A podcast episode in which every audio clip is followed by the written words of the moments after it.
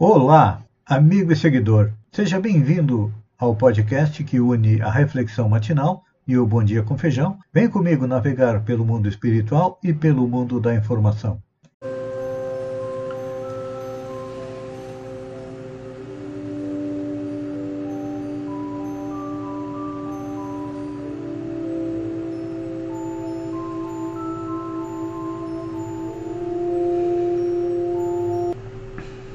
Olá, amigo e seguidor. Seja bem-vindo à nossa live diária da Reflexão Matinal, onde eu e você vamos em direção ao nosso coração para lá, como jardineiros espirituais, elevar templos às nossas virtudes e cavar masmorras aos nossos vícios, ou seja, procurar aumentar aquilo que temos de bom, de qualidades de coisas positivas dentro de nós,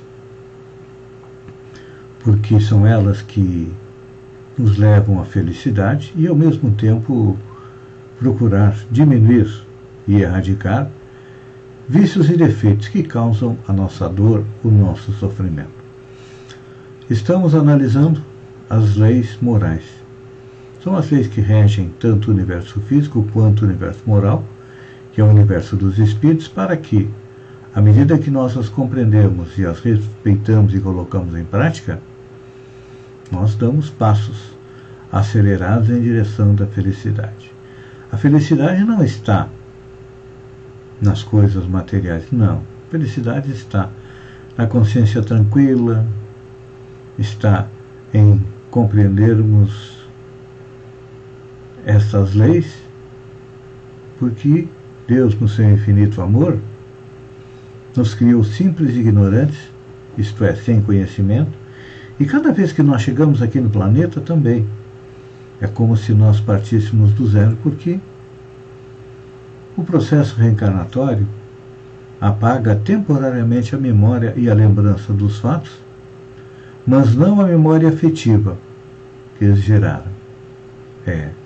Normalmente a gente não lembra onde conheceu determinada pessoa mas ela não nos é estranha.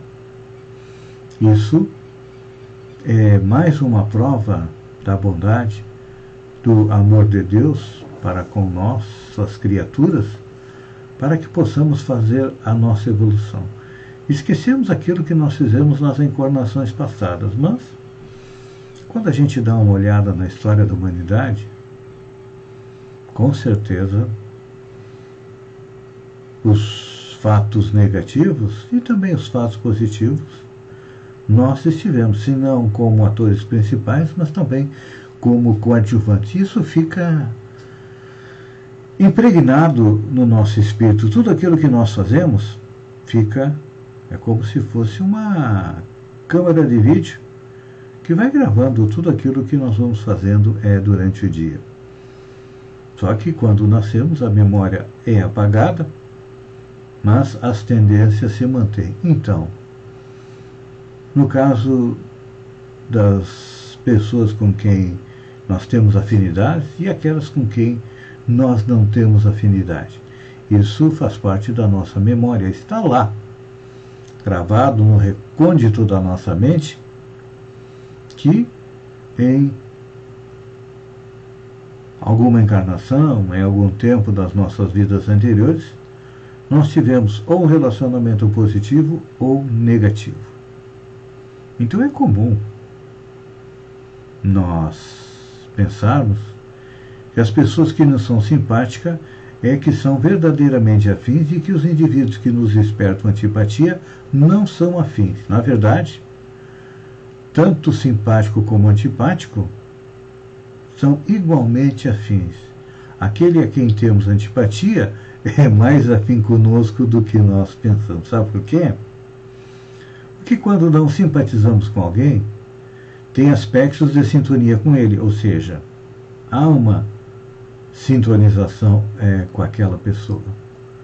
Toda vez que entramos em conflito com uma determinada pessoa, isso significa que aspectos psicológicos nossos entraram em frequência com as características que lhe são próprias.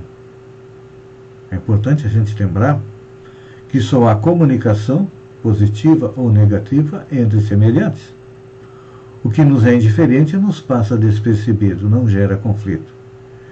E se me incomoda, tem a ver comigo, faz eco dentro é, de mim.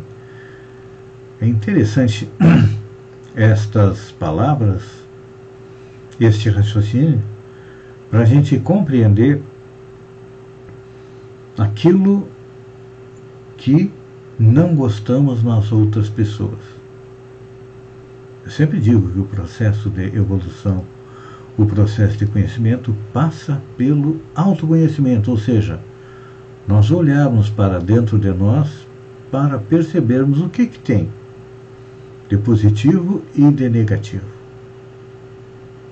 Todos nós, como já tivemos centenas, milhares de encarnações, tem até um cálculo interessante que desde que nós chegamos no reino nominal, vindo do reino animal, deixando de ser um macaco superior para chegarmos na condição de homem onde começa a exercitar o seu livre-arbítrio, ou seja, a capacidade de decidir, nós já tivemos em torno de 150 mil encarnações. É só analisar há quanto tempo o homem está no planeta como ser consciente, lá no Homem das Cavernas. Passaram-se quase que 500, 600 mil anos, né? Então, E aí nós compreendemos que aquilo que nós detestamos nos outros é normalmente algo que nós temos que consertar dentro de nós. Se eu sou uma pessoa intolerante, se eu não tolero os erros dos outros, é claro que eu sou intolerante com meus erros. Deveria ser intolerante com meus erros, mas é aquele velho ditado: casa de ferreiro, espeto de pau. Ou seja, Precisamos, nós como ferreiros, é construirmos espetos também é, de ferro. Ou seja, nos analisando. Santo Agostinho, que é um dos grandes nomes da Igreja Católica e um dos espíritos que auxiliou Allan Kardec na codificação da doutrina espírita, ele dizia que toda noite antes de deitar ele passava em vista tudo aquilo que ele fez durante o dia, ou seja, fazia uma análise. Coisas positivas, coisas negativas, e programava-se para no dia seguinte tentar é, diminuir seu lado negativo e aumentar o seu lado positivo. Dificilmente nós fazemos isso, não é?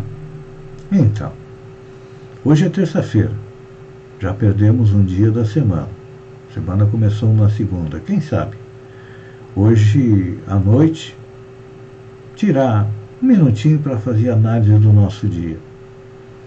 Porque, sendo espíritos ainda imperfeitos, é claro que muito daquilo que a gente faz durante o dia não está correto. Nós pensamos que somos pessoas certinhas, mas quando nós vamos nos analisar em relação às leis divinas, já estudamos a lei do trabalho, a lei de, de a lei de adoração, já estudamos a lei de sociedade, a lei de reprodução, e nós compreendemos que todas elas ainda nós não conseguimos colocar em prática 100%. Então, a autoanálise nos ajuda a fazer isso. Então, nesse dia que está amanhecendo nublado, provavelmente vai ser um dia um pouco mais quente, Vamos desanuviar a nossa mente na, à noite para ter uma noite, um sono tranquilo, fazendo uma análise do nosso dia e programando o dia seguinte. Você pode até fazer isso agora, tirando dois, três minutinhos para analisar o dia de ontem e programar também o dia de hoje. São dois momentos em que a gente pode fazer isso, ou no acordar, ou no dormir, ou durante um momento que a gente esteja é, com o tempo disponível. Pense nisso, amigo e seguidor. Enquanto eu agradeço a você por ter estado comigo durante esses minutos, fiquem com Deus e até amanhã, no alvorecer, com mais uma reflexão matinal. Um beijo no coração e até lá então.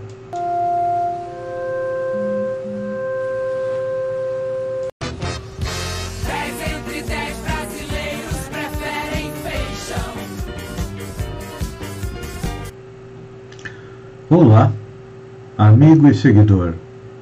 Seja bem-vindo à nossa live do Bom Dia com Feijão, onde eu convido você, vem comigo, vem navegar pelo mundo da informação com as notícias da região, Santa Catarina, do Brasil e também do mundo. Começamos com é, notícia boa para aqueles que adoram os pets. Clínica Veterinária em Araranguá.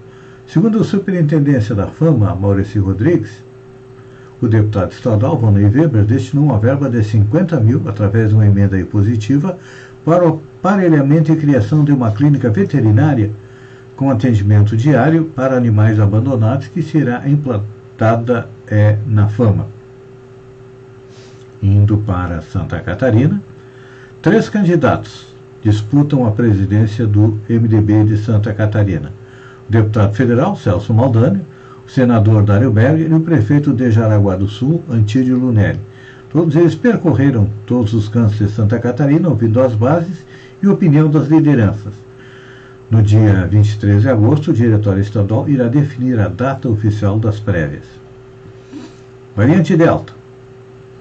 Segundo Eleanor Murray, epidemiologista e professor assistente da Escola de Saúde Pública da Universidade de Boston, e Bernard Meyers, epidemiologista da Escola de Saúde Pública também de Boston, o número de casos de coronavírus disparou nos Estados Unidos, levando as autoridades públicas a pedirem que as pessoas voltem a usar máscaras.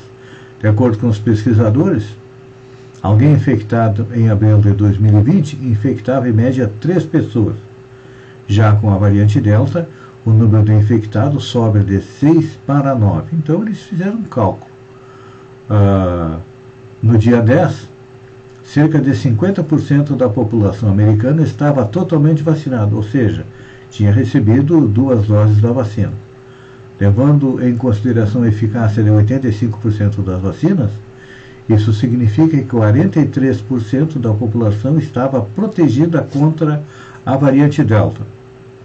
Trazendo este cálculo aqui para o Brasil, hoje nós temos cerca de 22, 23% da população que já recebeu duas doses. Isso é, representa algo em torno de 15% recebeu as duas doses. Então, algo em torno, ou melhor, 22, 24% receberam as duas doses e aumentou de 15 a 20% da população estaria protegida contra a variante Delta. Então, gente, olha, temos que nos preparar. A própria Secretaria da Saúde já emitiu uma nota pedindo que fiquem preparados para um aumento do surto de coronavírus. Professora é afastada após menino de dois anos ser esquecido em creche em Santa Catarina. A Prefeitura de Ibirama, no Vale do Itajaí, anunciou nesta segunda-feira que afastou uma servidora após o esquecimento de uma criança de dois anos dentro de um centro de educação infantil na sexta-feira, dia 13. Foram os próprios pais da criança que o encontraram o menino sozinho e molhado dentro do CI Abelinha Feliz, no bairro Areado. Uma hora depois do fechamento, o pai preferiu não se identificar e registrou um boletim de ocorrência. Governadores mandam apoio ao STF após ataques de Bolsonaro. Os governadores de três estados e do Distrito Federal divulgaram nesta segunda-feira uma nota conjunta em que manifestam solidariedade ao Supremo Tribunal Federal em meio que chamam de constantes ameaças e agressões, sem citar nominalmente o presidente Jair Bolsonaro, que tem atacado frequentemente a corte, especialmente os ministros Alexandre de Moraes e Luiz Roberto Barroso. No sábado, em publicação nas redes sociais, Bolsonaro acusou Moraes e Barroso de atuarem fora dos limites da Constituição e, ao mesmo tempo, ameaçou uma ruptura institucional. Anunciou que entrará com processo contra os dois ministros no Senado. Olha só, esta aqui é boa. Silvio Santos, internado com doença grave, foge do hospital e gera correria dos médicos. Estava angustiado. Silvio Santos se cansou da internação por Covid-19 e simplesmente fugiu do hospital israelita Albert Einstein no último sábado, dia 14 de 8. De acordo com o jornal o Globo, Silvio Santos ficou angustiado com a internação e decretou sua saída do quarto de internação. Fontes ligadas ao hospital também deram a confirmação ao jornal Metrópole sobre a atitude do apresentador. Ele passou cerca de dois dias no lugar após ser diagnosticado com a doença. Vamos para o futebol. Cristiano Ronaldo está a caminho do PSG e formará trio com Messi e Neymar. É, Cristiano Ronaldo será jogador do PSG. Essa é a mais nova informação da Sky Sport que cravou que o português vai atuar ao lado de Messi e Neymar no time da capital francesa. Insatisfeito na Juventus, Cristiano Ronaldo não vai renovar com o clube italiano. Com a possível saída de Kylian Mbappé, o time francês já se prepara para tirar o português de Turim, absolutamente é de graça. Além de Cristiano Ronaldo, Paul Pogba também vai atuar no PSG, segundo o Sky Sports. Como seu contrato encerra em 2022 com o Manchester United, o meio-campista chegará de graça ao time da capital francesa. Voltando para a América do Sul, o Uruguai começa a aplicar dose de reforço da Pfizer em vacinados com o Coronavac. O Uruguai começou nesta segunda-feira, dia 16, a aplicar uma dose de reforço da Pfizer em vacinados com a Coronavac. Cerca de um terço dos 3 milhões e meio de habitantes já se inscreveu para ser vacinado com a Pfizer após ter recebido duas doses da Coronavac. A medida adotada pelo país não é consenso entre especialistas internacionais, nem a OMS, mas as autoridades locais consideram a medida necessária e segura para tentar conter a variante Delta no país. Até o momento, o Uruguai imunizou 73% da sua população com pelo menos uma dose contra a Covid, enquanto que 67% já tem um esquema vacinal completo. Deste total vacinado, 65% receberam a Coronavac. Com a medida, o Uruguai passa a ser o terceiro país da América Latina, depois do Chile e República Dominicana, a reforçar uma vacina de vírus inativado, a Coronavac, com uma dose RNA, mensageiro da Pfizer. Ainda não há estudos sobre a combinação desses dois imunizantes, mas, segundo o virologista Santiago Mirazo, a combinação das plataformas fortalece a imunidade, historicamente é, tem sido assim. Autoridades do Uruguai estimam que nesta semana o país alcançará a imunidade rebanho ao atingir 70% da população totalmente vacinada contra a doença.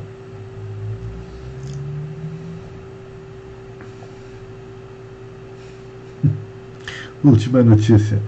Reunião sobre saúde mental do presidente na psiquiatria da USP é reagendada após polêmica. Após polêmica causada pelo cancelamento de uma reunião em que se debateria o afastamento do presidente devido a transtorno mental, o Departamento de Psiquiatria da Faculdade de Medicina da USP reagendou o evento para o próximo dia 26.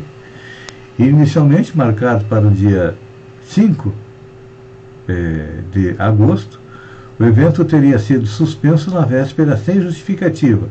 A decisão gerou revolta entre professores, médicos e alunos do setor, que interpretaram como censura. Eles diziam a que a chefia tinha sido pressionada a cancelar o evento porque havia o temor de que a discussão resvalasse para a saúde mental do presidente Jair Bolsonaro sem partido. Gente, me desculpem, mas olha, quem analisa, mesmo sendo um leigo, a saúde mental do nosso presidente sabe que ele tem um parafuso floxo. Agora, quem vai apertar o parafuso do presidente Bolsonaro, aí é uma outra questão. Amigo e seguidor, eu agradeço a você por ter estado comigo durante esses minutos. Fiquem com Deus e até amanhã às 7 horas com mais um Bom Dia com Feijão. Um beijo no coração e até lá então.